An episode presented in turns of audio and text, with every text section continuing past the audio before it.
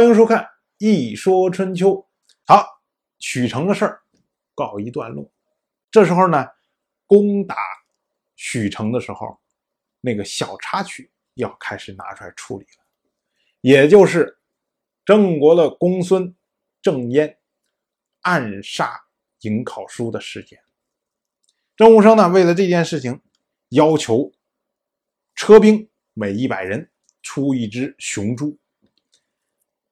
步兵每行二十五人出一只狗或者是一只鸡，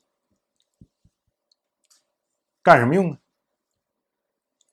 春秋时代，猪狗鸡是用来诅咒别人使用的牺牲。你想，当时大军出征啊，这么一收集要多少只猪、多少只狗、多少只鸡啊？郑武生就把收集来了这些猪狗鸡。作为牺牲来诅咒杀害颍考叔的人，那试问，郑武生知道是郑淹下的手吗？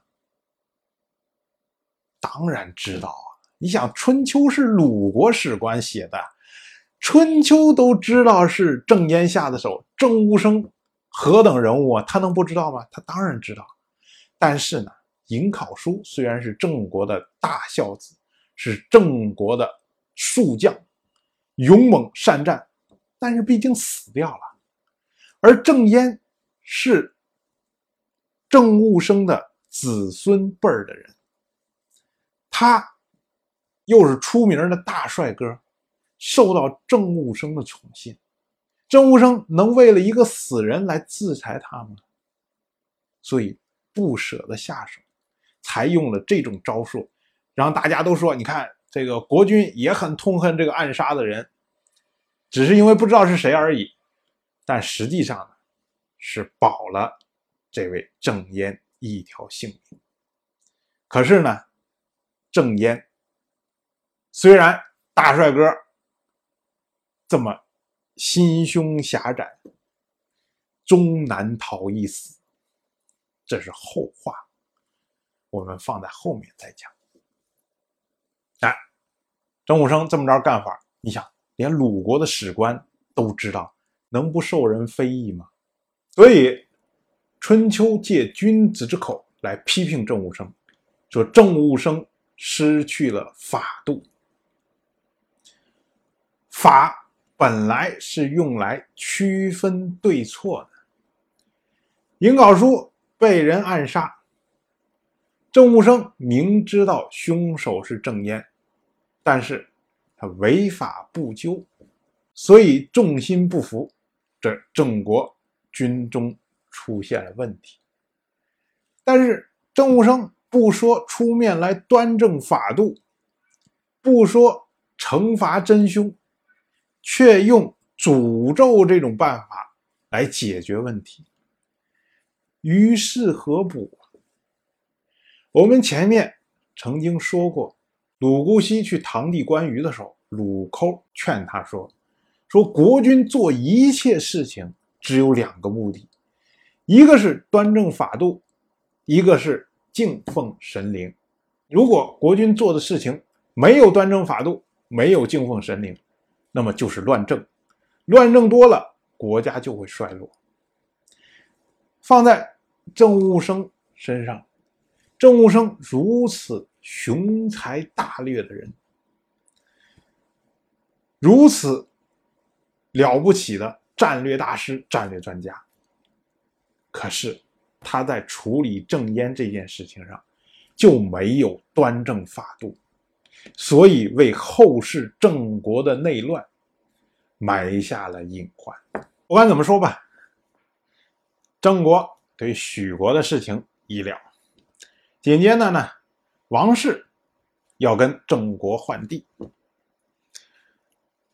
王室天王姬林提出来，要用舒氏的十二块地来换郑国的四块地。这位舒氏呢，实际上是王室的一个大夫，住在王室的荆棘里面。这个事儿一听啊。这好像吉林脑子有问题啊！现在王室和郑国之间的关系并不是很好，王室自己的力量也不强啊，一直都在衰落，他怎么会做这种亏本的买卖？用十二块地来换四块地，这么亏本？这个事情后面有一个背景，就是这位舒氏因为背叛王室，现在呢跟王室决裂了，所以呢吉林用苏氏的十二块地给了。可是这十二块地，苏氏本来跟王氏已经决裂了，王氏有什么权利拿苏氏的十二块地去换郑国的地方呢？这是一张空头支票啊！可是吉林为什么脑袋一热想起来这个事儿呢？是因为他看到郑国利用不朝见王室这个借口，利用他的命令攻打了宋国，攻打了成国，攻打了许国，得了无数的好处。从吉林的角度上来说，你得了好处应该分给我呀，我下的命令啊，你怎么能自己得好处不给我分呢？可是你作为天王，这种话怎么能说得出口啊？所以就索性说，我再下一条命令。这个苏氏不是忤逆王室吗？那么呢，我就把苏轼的这十二块地剥夺了。我这封地本来是王室封给你的，现在我要收回。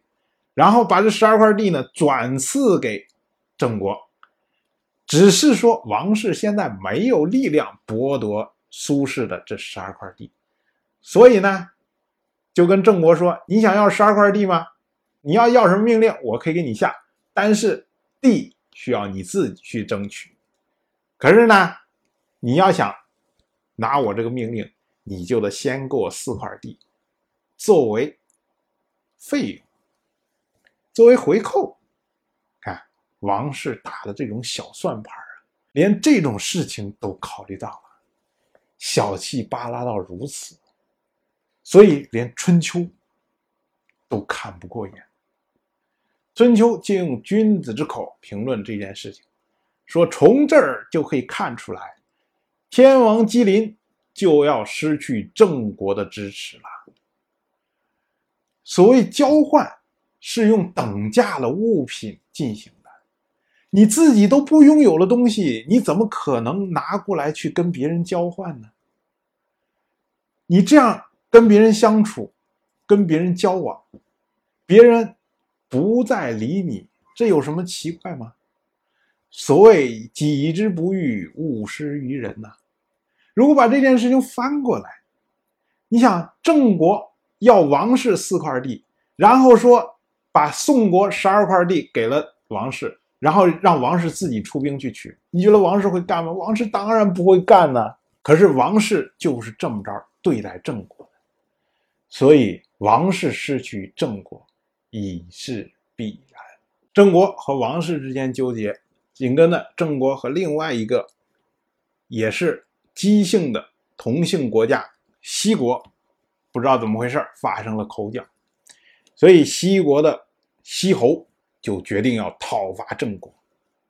你试想啊，这会儿郑国击败了宋国，平灭了许国，这是何其声威壮大的时候！西国一个莫名其妙的小国家，竟然要讨伐郑国，这不是自讨苦吃吗？所以呢，西国和郑国之间边界上进行交战，西国大败而归。当时的人看到这个情况之后，就认为西国可能要灭亡了。不知道亲近同姓的国家，自不量力，不分曲直，还要主动出兵讨伐别人，最后丧失辱国。西国如此这般的下去，离灭亡也就不远了。我就这么一说，您。就那么一听，谢谢收看。如果您对《一说春秋》这个节目感兴趣的话，请在微信中搜索公众号“一说春秋”，关注我。您不仅能得到《一说春秋》文字版的推送，还可以直接和我互动交流。我在那里等待您的真知灼见。